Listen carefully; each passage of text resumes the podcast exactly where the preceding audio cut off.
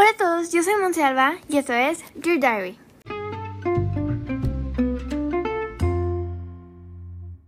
Y bienvenidos al capítulo de hoy, Dear Me. En el capítulo de hoy vamos a hablar sobre el amor propio. Tú eres primero y deberías ser tu persona favorita. Durante el transcurso de nuestras vidas, nos han enseñado a respetar, valorar y considerar al otro. En una palabra, nos han instruido sobre el amor hacia los demás. Y por esto surge el dilema. ¿Cómo poder amar si no hemos desarrollado el amor propio por nosotros mismos? El amor propio es, es un ingrediente muy importante para gozar de bienestar psicológico y pues lo podemos definir como la aceptación de los sentimientos que tenemos por nosotros mismos hacia nuestro físico, personalidad, carácter, actitudes y comportamientos. Es el respeto, las percepciones, el valor, los pensamientos positivos y consideraciones que tenemos y depende de nuestra voluntad y no de las demás personas, ni de las situaciones o de entornos en que nos desenvolvemos. Las personas que tienen amor propio se identifican por ser amigables, respetuosas, amorosas e independientes y siempre se preocupan por su crecimiento personal, su salud, su formación y por dar lo mejor de sí mismos en todo aquello que realizan. Es importante tener en cuenta que amor propio no es sinónimo de egoísmo y que carecer del primero nos lleva a tener una débil o baja autoestima. Tener sentimientos de tristeza, dependencia, inseguridad y respeto por ti mismo, generando desconocimiento de quiénes somos y qué es lo que en verdad queremos. El amor propio se debe mantener y fomentar con felicidad para poder sentirnos bien con nosotros mismos. En este sentido, el amor propio es importante para vivir bien e influye en la forma en que nos relacionamos con los demás. En la imagen que proyectamos, en la forma como elegimos a las personas que comparten nuestra vida, incluso implica, implica que además que podamos enfrentarnos con mejores recursos en cualquier desafío y en el modo en que hacemos frente a los problemas. ¿Qué podemos hacer para fortalecer el amor propio? Para empezar, debemos tener en cuenta que el amor propio es un aspecto psicológico que forma parte de la dimensión emocional de toda persona. Y para fortalecerlo, entre las recomendaciones más frecuentes y más pertinentes, podemos mencionar tareas como, número uno, permanecer tanto atento de sí mismo. Cuando se tiene amor propio, se sabe que se piensa, siente y desea. Esto nos ayuda a ser conscientes de quiénes somos y cuánto valemos.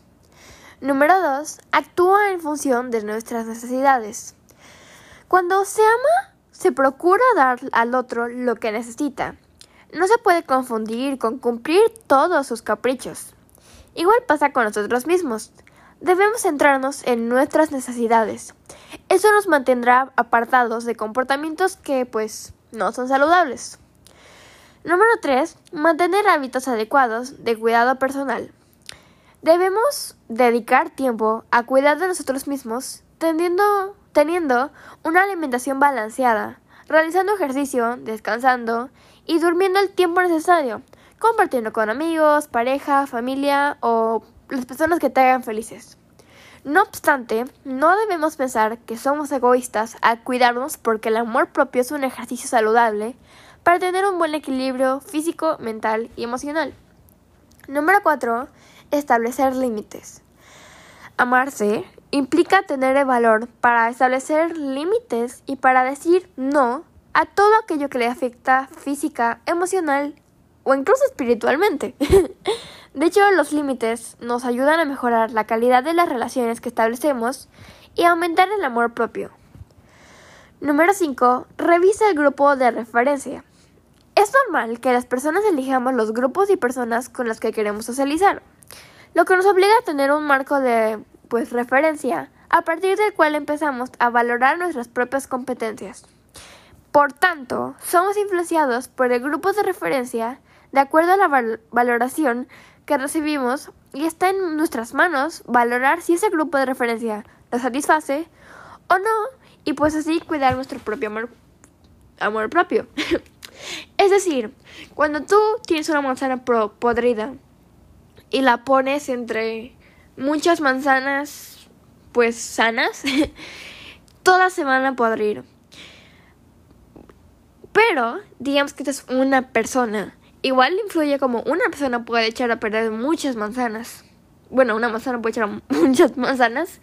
Pero también está que pones una manzana sana en unas manzanas podridas y se va a hacer más rápido, pues se va a desarrollar más podrida, más rápido. Y también otro ejemplo es que, por ejemplo, a mí personalmente no me gustan los pimientos. Es un sabor que, ay, no sé, no me gusta. Hasta huele feo. Literalmente puedo oler un pimiento a kilómetros. no, pero, o sea, no, como no me gusta, lo huelo muy rápido. Pero pones un pimiento, un pimiento en el cajón de los tomates y los tomates van a saber ligeramente a pimiento. Es decir que, pues, te van a influenciar y te van a como compartir lo que tienen esas personas, ese grupo. Así que obviamente si tú te juntas con personas pues malas, por decirlo, se te va a ir pegando poquito a poquito el sabor. Y pues también si te juntas con personas buenas porque quieres ser, bueno, no buenas, o sea, todas somos personas buenas, pero pues claro, o sea, también hay personas malas. pero o sea, si tú quieres ser como mejor en la escuela, no sé, te vas a juntar con personas que pues sí le echan ganas y sí, son inteligentes, no con los que nunca entregan tareas, o sea, porque se te va a pegar el sabor de todos. Número 6. Conocer gente. Cuantas más personas conozcamos, más fácil nos será conocer aquellas con las que conectamos y que ven en nosotros cualidades que otros no veían. Esto fortalece haciendo crecer nuestro amor propio. Número 7. Evita las personas negativas o tóxicas. Una persona que se ama evita a las personas negativas o tóxicas y no pierde el tiempo con aquellas que intentan dañar su espíritu y ante todo protege su autoestima. Para cultivar nuestro amor propio debemos aprender a desenvolvernos ante las situaciones más complejas sabiendo imponer nuestros derechos y necesidades. Así que si eres un grupo de tomates, no te juntes con un pimiento. para que no se te pegue el sabor de pimiento. Que no me gusta, pero no importa. Número 8. Perdonarse a sí mismo. Es muy común que seamos exigentes y muy duros con nosotros mismos, castigándonos frecuentemente, deteriorando, deteriorando así nuestra autoestima. Por el contrario, para fortalecer nuestro amor propio, pues debemos aprender de nuestros errores y aceptar nuestra humanidad y perdonarnos. Número 9. Valorar nuestras fortalezas y debilidades. Identificar nuestras fortalezas y debilidades es un aspecto fundamental en nuestra vida porque nos ayuda a conocerlos mejor. Explotar nuestras fortalezas y corregir nuestras debilidades mejorando, pues así nuestro mejor nuestro amor propio. Para mejorar tienes que saber cuáles son tus, pues en este caso, debilidades. Bueno, en todos los casos, de hecho. Pero de hecho yo ahorita estoy viendo la serie de Vampire Diaries. Y como algo que obviamente los vampiros como que no nacen vampiros, o sea, los tienen que convertir. Pero, eh, no, no, no hablo de eso, pero me refiero a que como que su mayor debilidad de ellos es que su humanidad, digamos así, que los traiciona. Y todos tienen una debilidad y es lo como que los, lo que los hace malos, por así decirlos. Entonces, ellos tienen que aceptar y amar, bueno, tal vez no amar, pero entender que todos tenemos una debilidad y pues para mejorar tienes que aprender a vivir con ella y así pues tal vez si es una habilidad siempre vamos a tener una, pero tal vez sí como que puedas bajarle la intensidad. Pero es muy importante saber tus debilidades, así como fortalezas, para poder ser una mejor persona. Número 10. Vivir con intención. Para aceptarnos es necesario tener conciencia de lo que sucede en nuestra vida. Para vivir una vida significativa y saludable, debemos tomar decisiones que nos dirijan a lograr nuestros propósitos. Esto nos hará sentirnos exitosos, fortaleciendo nuestro amor propio. En conclusión, Debemos tener en cuenta que amarnos a sí mismos debe ser una filosofía de vida y es una responsabilidad individual que debemos procurar en nuestra cotidianidad. Pero procurando las mejores cosas para nosotros mismos y evitando todo aquello que nos dañe como victimizar, victimizarse, exigirse más de la cuenta, descalificarse, hablar de sí mismo, etc. Hablar mal de sí mismo, etc. Yo siempre digo que yo misma soy mi persona favorita, pero es en serio. El autocuidado no es un lujo, sino una prioridad. Es decir, no es ser egoísta que te pongas primero. Mientras no lastimes a las demás personas, pues no estás siendo egoísta. Simplemente estás siendo, bueno, amándote a, a ti mismo. Ya que pues tú deberías ser primero para que puedas poner a todos los demás en sus lugares, por así decirlo. O sea, si no nos cuidamos a nosotros mismos, pues no podemos ayudar a los demás. Eh, relegar nuestro bienestar, salud, nuestro bienestar suele estar relacionado con el hecho de poner por delante otras prioridades, prioridades relacionadas, en muchas ocasiones con personas que nos rodean. Pero actuar así es un error, que no nos beneficia ni a nosotros ni a los demás. Es decir, yo podré ayudar en la medida de cómo me encuentre. Si no estoy bien, no tengo nada para dar. Todo empieza en ti, en mí, en cada quien, personalmente.